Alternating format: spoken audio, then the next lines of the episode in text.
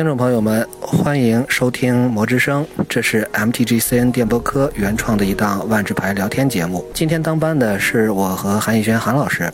嗯，大家好。光明纳里亚的故事终于来了，而且一来就是两篇。第二天我就惊了，我说居然还有一篇。对，日更，简直不敢相信，是不是？是啊，我赶紧存了下来。我说是不是放错了？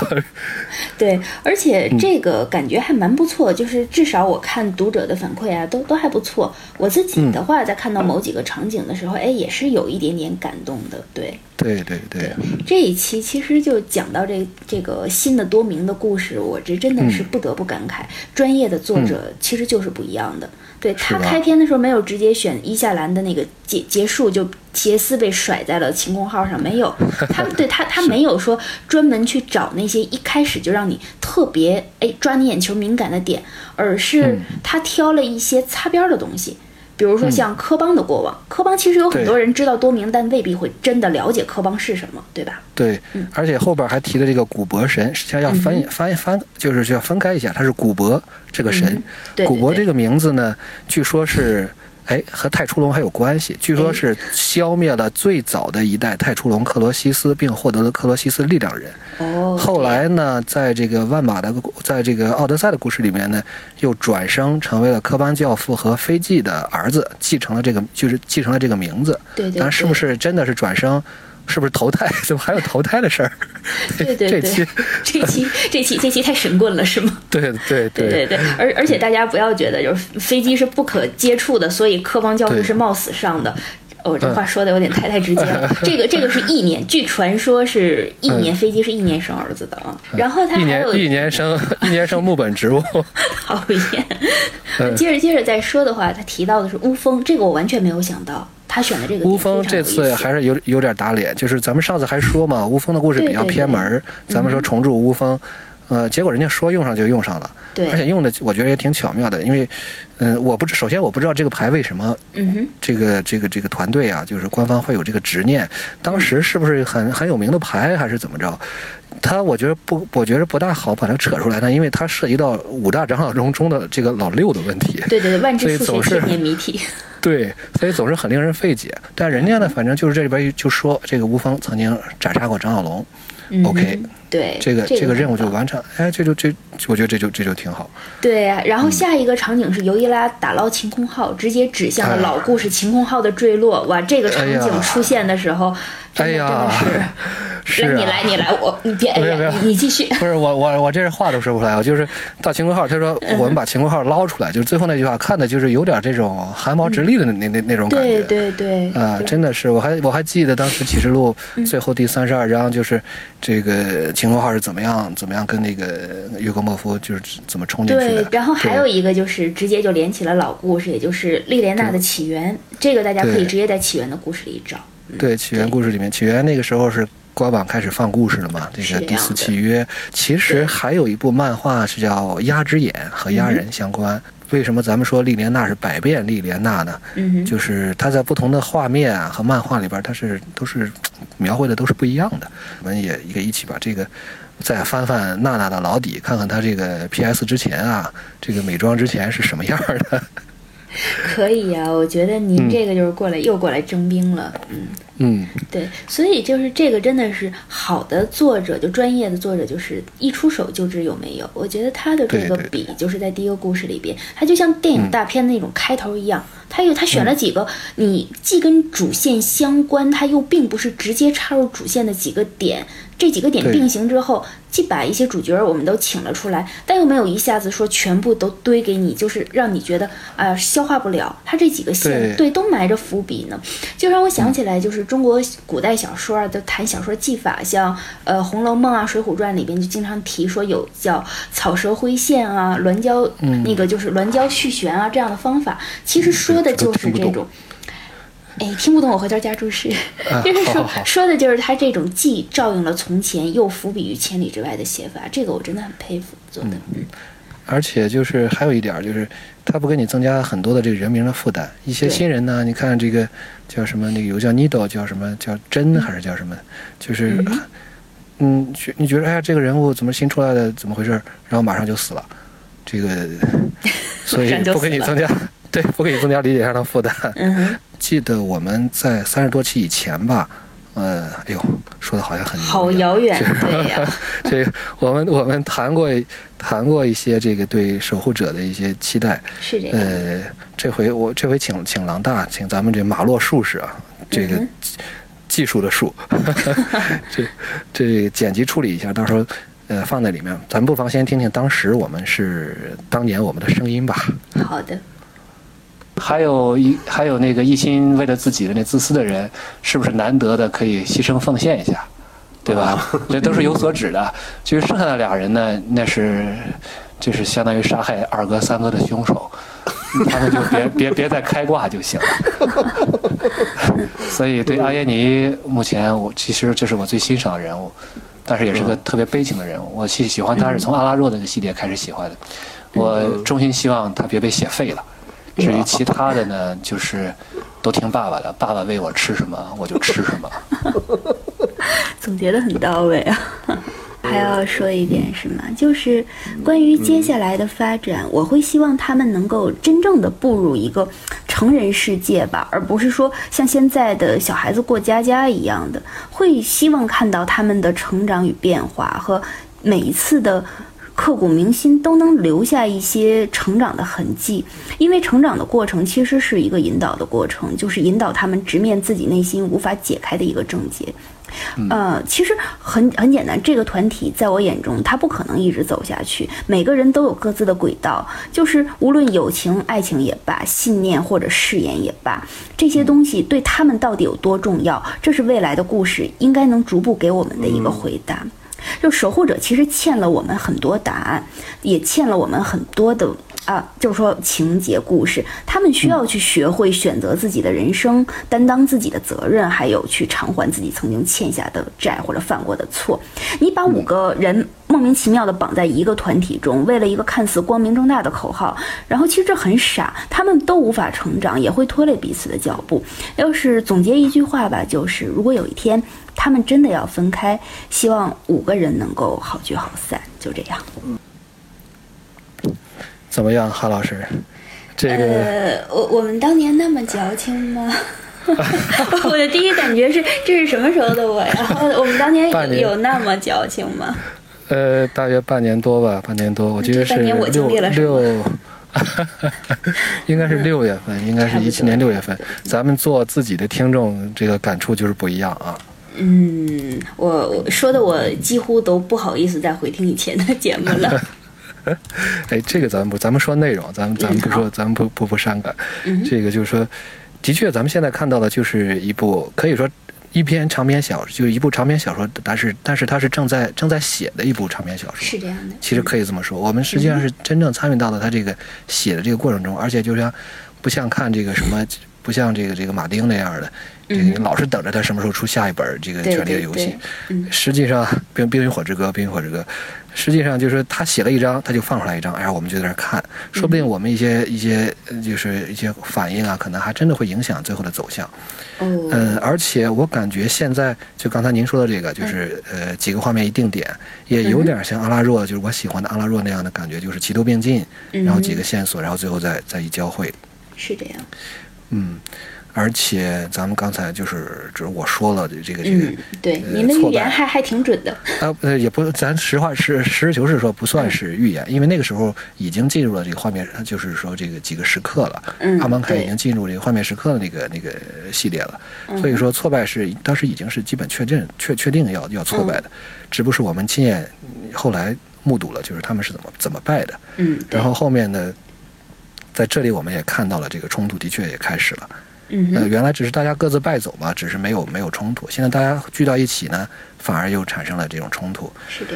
呃，这个说到执着信念的人动摇甚至堕落，我觉得基定倒是快了啊。呃，不太好说。嗯，我觉得他终究最后的堕落，或者是最后的一个就是解脱，都应该要回到塞罗斯去。我觉得他真正执着的心魔就在那儿，在这儿就让他彻底堕落一下，总觉得不太过瘾。嗯对。这不能说帮了娜娜，帮了黑色娜娜一把就堕落了，是吧？这倒不能这么说。嗯，这个杰斯的这个棋逢对手，所谓所谓这个智力的棋逢对手，倒是也目前也没看到。他的佐啊，你说对对，他俄佐又是一个被写废的上古律法，先心疼一波。对对对，是。对，不过多名传奇太多了呀，这次出来的人真是不是千年老妖就是人精。我觉得杰斯回来应该能，应该能被玩的比较爽吧。对，让泰菲利玩一把，我觉得就就就就挺好。嗯哼，这个讲到黑色，咱们期望他看到牺牲奉献嘛？我觉着不够呛。但是呢，可能会被基定影响一点吧。李莲娜不管怎么样，嗯，对，娜娜会在她该表现出来牺牲奉献的时候表现出来。黑色是懂得用自己的牺牲去换得利益的一个颜色。嗯，我倒觉得可以期待一下。对，娜娜说：“需要我牺牲吗？好吧，我选择牺牲你。”这个有一点我预言的挺挺对的。这个开挂的俩人走了。对对对，这个终于舒了一口气。嗯嗯，对。韩老师，您什么感觉？嗯，其实我的感觉就是说，看到这儿忽然间想回去再看《起源》这个系列，因为我一直特别喜欢《起源》这个系列的概念，它就它这个设计初衷就是五个单色、五个年轻的颜色，当他们一开始的时候是如何去塑造自己的性格，也就是最单纯、最简单的万智牌颜色轮，它是怎么形成的？就从《起源》看，其实每个人都有一个心魔未破。就那么一个一个时空来看的话，卡拉德许是欠卓的，这个这个算解决了。对，那么多明可能就是娜娜的。对，基丁和杰斯他应该回到自己的起源之地去解决他最终的这一个困惑，就是我的这个颜色究竟意味着什么？那么所以就是就像这个叫霍苏是吧？就对，就是娜娜的哥哥，就是回到他回到回到他起源的地方去这个 归墟。对对对，所以其实他们在形成一个团队的时候就没有办法，只能各自突出颜色轮中最鲜明的那个地方。那么，嗯，就是偶尔人不是那么全的时候，也会露出自己就人设属性之外的一些特征。我觉得其实这个这个感觉还好。所以现在走了两个，可以让这个紧密的集团松动松动，也许每个人都能表现出你没有想到的一点。嗯哼，对，杰斯不在了，大家就感觉一下智商就都上线了，都有脑子了。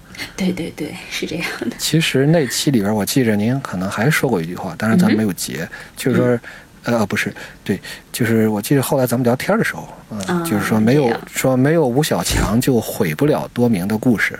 嗯，这个现在故事一开头，至少这个四小强同框了。这个不在的是我最最不喜欢的杰斯，我觉得挺好的。这个故事展开的也很快。您对这个观点有什么补充吗？就是没有吴小强就毁不了多明的故事，我印象挺深刻的。嗯，以后我说话要慎重。您怎么能记住这么多让我自己都忘了的事情？其实我的观点还是这个观点。我不过我还是要声明一点，就是我并没有说吴小强会毁了多明的故事。嗯，对，咱们之前其实讨论的时候，就是那个节目我们讨论的时候，我就持一个观点，就是我会担心啊，就是这五个彭洛克它组成的一个群体会变成一个，就这个群体会变成一个角色，那么每一个人他就只能变成这一个群体中的一个功能性的东西，对，嗯，就是说，比如说，为了让蓝色永远充当一个智谋的形象，所以基丁就不得不分配上了很傻，然后能打，嗯。嗯。对，打和杀，呃，打和傻，打和傻，庆国就是很傻，而且会烧，嗯，啊，烧和傻，对对对，所以其实我真正不看好的是这一个组团模式。那么，就从创作角度而言的话，组团它会是向，哎，会将人物趋向于一个功能化，而不是一个立体复杂的状态。那么，团组自身它其实才是一个角色，其他人只是这个角色的一部分，就是心肝脾肺胃、金木水火土，嗯。那这个这个观点上，你不适合用于人物的塑造，它这个很走那种所谓情景剧的模式，其实就突出你的单一性格，你只是为了这一个词而设定的，这对这样对人物的成长非常不利。但是很高兴，我们这一次看到了一个不太一样的既定，您觉得呢？对我们之前，哎呀，我们之前也挺讽刺机灵的。我们专门做过一期节目，是有朋友还留言说说我们这个讽刺其实有点抖机灵。现在我其实自己偷着再听了一遍啊，觉得的确，呃，有点刻薄。对机定有点刻薄，回头我们再再说机定的事儿。对对对，所以其实我还蛮开心看到他和丽莲娜的这一个搭戏和互动啊，就基丁也会去能够为娜娜着想，就是并且是急娜娜之所急，偶尔斗一斗嘴，就仿佛是一个成熟了的杰斯。哎，很甜啊！我觉得这个糖发的很棒，是吧？这个，我就再回来说基丁啊，就是就说他这个心，刚才您说也心魔，当然我可能没法。这个像您这样，这个直刺人心，直触本质。嗯，而且呢，我也刚才你也发现了，我喜欢多做些引用和考据。嗯，考据学者。呃，所以这个，我记得当时他在阿芒凯面对欧科塔的询问，阿库塔问他你在寻找什么，基定自己说了三个词，呃，meaning, stability, faith。就是我自己翻译了，就是意义、坚定和信仰。然后后面呢，他参加完野心四练之后呢，巴图就是巴图有一句话来评价他，说基定还没有找这个人还没有找到他的信仰，并且呢，当面对他说，这个你追寻的是为了满足你自身的正义感，而你的雄心已随着你对自己过往傲慢行径的辩解而消逝。但这个是我可能。和关系有点不同吧，这是我自己一个一个理解。嗯，呃，还有巴图还说了一句话，就是如此漫长的你，就说基定如此漫长的追寻着信仰，但你对信仰仍一无所知。嗯，我我还蛮现在回头来想的话，这话还是蛮对的，因为其实基丁他在去参加试炼的时候，他是想去找信仰的，对，就是想重新，因为他重新发现了这个时空有神，但是其实是找不到。对，我觉得，其实就是说，甚至于你看到后面，就是白神死了，我也是觉得是因为，呃，怎么讲，让基丁不要在这个时空就那么容易的去找到自己的。被基丁克的是吧？好，那是柯南。神灭斗士。神灭斗士。对，其实找不到信仰怎么办？我觉得基丁是他把正义这个词架设成了他自己的一种信仰。他所追求的这个正义感，通过战斗去满足，但他其实要追寻的是告诉别人，你看我是正义的，而他从来没有想过正义是什么，或者说我把这个正义带给别人的时候，别人怎么去接受？对，所以他其实有有一种绑架感吧，就是道德绑架的感觉。有一点儿，但是他就是他。的确，这个理念是是对的。他现在选择的这个去去正义感的这个对象是目前来讲是没有错的。嗯哼。如可能将来会有错，这样的话会我估计会拓展他这个角色的深度吧。嗯。但是就是绑架了这个事儿，我觉得已经是有点明显了。包括在在阿芒凯，就是实际上整个团队里边执意这个要要跟老龙作对的，实际上主要就是他。对，是。因为像莉莲娜主要还是为了为了斗恶魔，而且莉莲娜在败退的时候，他。像这个波拉斯就说嘛，你你我都是这相当于意思啊，就是说都是做过上古律法的人。嗯，这个你你对我的力量，哎，这个莉莲娜对老龙的力量，他应该是知道的，应该是最清楚的。对对。所以他只不过就是，而且杰这个莉莲娜，所以说他并不是真心的去，他也不信他能斗得过。嗯。然后呢，杰斯反而就跟着莉莲娜走的。对。然后剩下两个人呢，可能我觉得还是沉寂在这个。嗯，这个灭掉了奥扎奇二二哥三哥，这个这种这种喜悦感里面，对对，可能对他们来讲就是找到一个时空，连接起地脉，放一把火也就可以了。嗯，对，这个说回既定啊，就是这回我就觉得他这个白色，就这次这次剧情里面让我让我有这么感觉，就是他这个白色。我我是觉得白色可能有很多的这种，你要细分的话，很很有很多的色调。嗯，它它的这个色调可能就是属于那种看不得别人受苦的那种白色。嗯，这个最早它出现的《进化之火》里边，我不是特别熟悉它和茜卓的那一段，但是在那个故事结尾，他是追丢了茜卓来到赞迪卡，然后在赞迪卡呢有一个科夫要塞，他是在那个地方第一次遭遇了奥扎奇。对对，科夫要塞之役。嗯，对，科夫要塞之役，这个当时是还是咱们那个科瑞尔要塞学姐。咱们翻译组的，他翻译的，呃，然后基定就在那儿就决心要拯救这个时空了，然后自己觉着拯救不了，就到拉尼卡去找帮手了。嗯，太热情。这个，对，而且现在呢，就是在阿芒凯呢，你看他还有一个情节，就是哪怕他被丽安娜骗了，啊，知杰斯算是也是知情吧，是吧？但是他还是就相当于他当然不信任莉莲娜，但是，但他想到自己或者这个团队当前面临的是一个非常现实的一个一个威胁，就是击败。击败波拉斯，嗯，而且在波拉斯出现之前呢，还有拉扎克，这个更现实的威胁。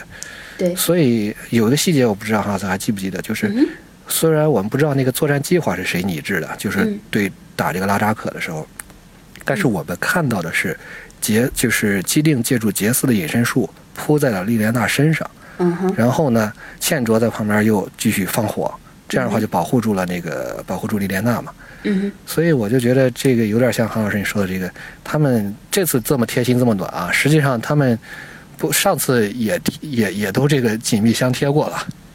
哎，其实这一次没把这段回忆写上去，还稍稍的有一点点哎遗憾了。对，就是说我还蛮期待看到娜娜在某一刻。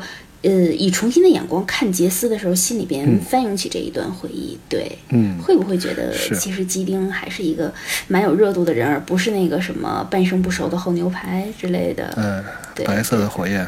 嗯所以，如果说小总结一下的话，就是说，他的这个白色属于一种就是没有信仰的一种，呃，悲天悯人的这种白色，就是没有了信仰，但是出于本能，又要去这个。又要体现的是这种仁慈，要要体现慈悲。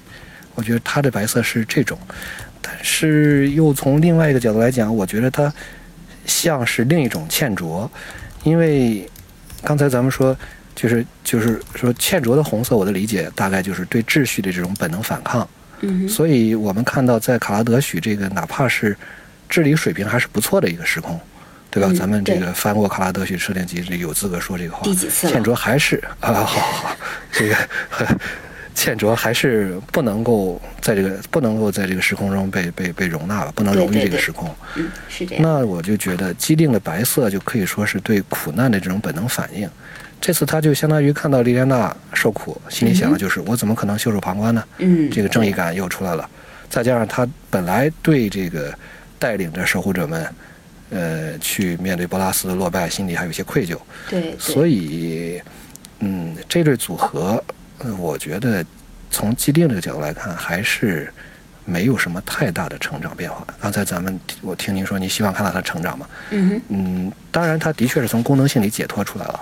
对，我们看到了一个是有有战术，是吧？对对，也有技术的一个一个一个既定，还原了自己的本色了。对，但你说是不是成长？我个人还是打个小问号。嗯，确实是这样。就是不过白色，你想它，白色这个东西它怎么可能更浓呢？它要是更白色，应该是什么样子的？对，更亮，或者是我们期待它是是不是可以毁一个其他的颜色？那就是说，刚才您说了既定，那我来说说娜娜。对，就这一次娜娜让我又重新对这个角色有了一个更更那个新的认识吧。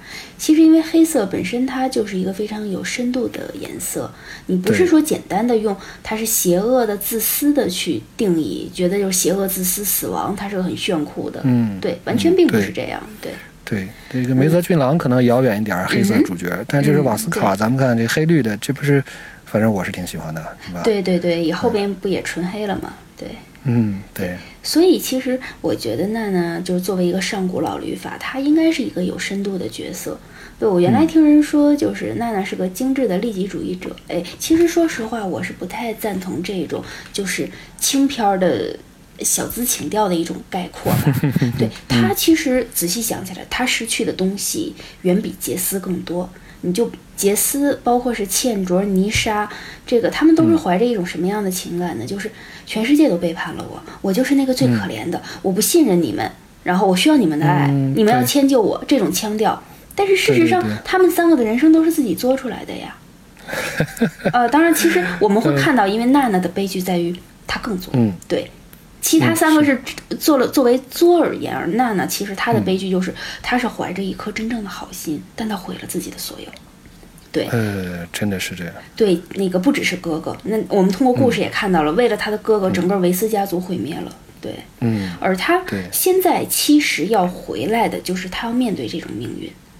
嗯，我我其实有时候特别想说，你以为娜娜很想回到多明纳里亚吗？对他肯定不想了。对比起某个蓝色的斗篷男孩，从来都不愿意面对自己的命运，有事儿没事儿只吸取记忆。对我忘了，我记不住，我记不住了，我头疼，你们不要来逼我了。哎呀，这真怀疑他是自己真想不起来，还是说他他完全可以做到把自己的这个记想起来以后，把自己再再封存起来。对对对，所以其实娜娜 娜娜这种勇气，我觉得试问很多人是没有的。对。嗯，是，就是这个，的确啊，这犯了错误不可怕，但是逃避自己的惩罚也也比较可耻啊。嗯，呃，但这样如果终其一生的话，那就只能用可悲来形容了。对对，所以我越来越觉得娜娜她的成长就在于她可以直面自己造成的悲剧。其实我倒觉得所谓的利己，只是她想用啊，她能够找到的所有方式去。解决这一个麻烦。其实就是在这一点上，我真的觉得娜娜是很接近曾经那些老驴法的。嗯。呃，说到这个，又想一个题外话，就是有人说这个压人是克萨嘛，包括国外也有一些讨论。嗯。就是，他就是如果是这个从这个角度来讲啊，假设真的是克萨的话，他咱们可可以啊，真的想想他为什么会看上娜娜，为什么会选择他？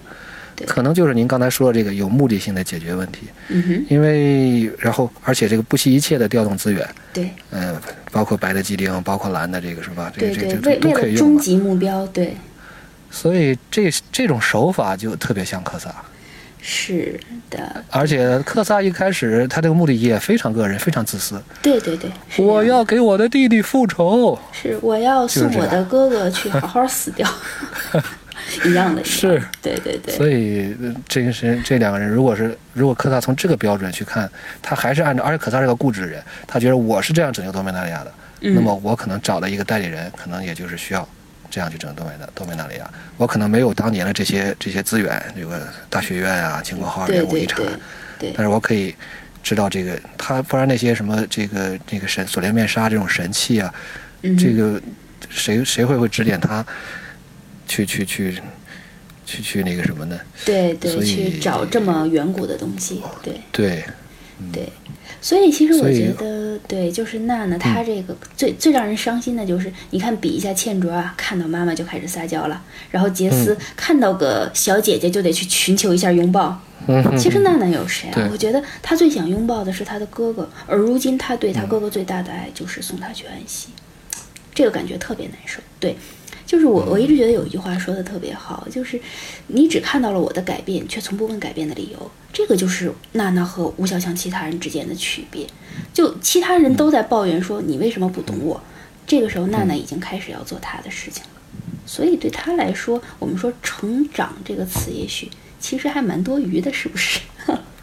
呃，对于这个，他对于他这个年年龄，的确是见惯了。是的，是的，是。对，这期还蛮长。是啊，是啊，我们是不是也要进入总结的环节了？对，对，嗯，对。呃，我是觉得，咱们的确是看到了专业作家的一个功力，是吧？对，是的。嗯，他这刚才这几个传奇也是特别挠挠人的这个痒处。对对对，恰到好处。天空号啊，科邦啊，第四恶魔啊。远的近的都有是吧？载具也有，这个兵器也有。就是啊，机兵丢了自己的软圈剑，开始用剑了啊！这种小细节照应的非常棒，对。对对对对，这个主角也打散了，是吧？对对对，这个像韩老师说的，开启了一个这个，我我记不住您说那词儿了，什么灰草蛇线，但是我感觉就这个花开两朵，各表一枝吧，是吧？我就找点俗的，啊，说的很有道理，对对对对。而且按照之前前面的设定，普遍认为这次倩卓真的会遇到雅雅，嗯嗯。哎，不过说到雅雅，站长您您的欠债呢？啊，梗概在哪里？呃。快有了，快有了，下周 下周就有，下周有了。对对对，然后我们看到了霍苏这个曾经的这个我们以为遗漏的角色，现在也已经出来了。嗯哼。对，然后又死了。对人物的话，那么娜娜她的内心会进一步被披露出来。以前我们很少看到娜娜在想什么。嗯嗯。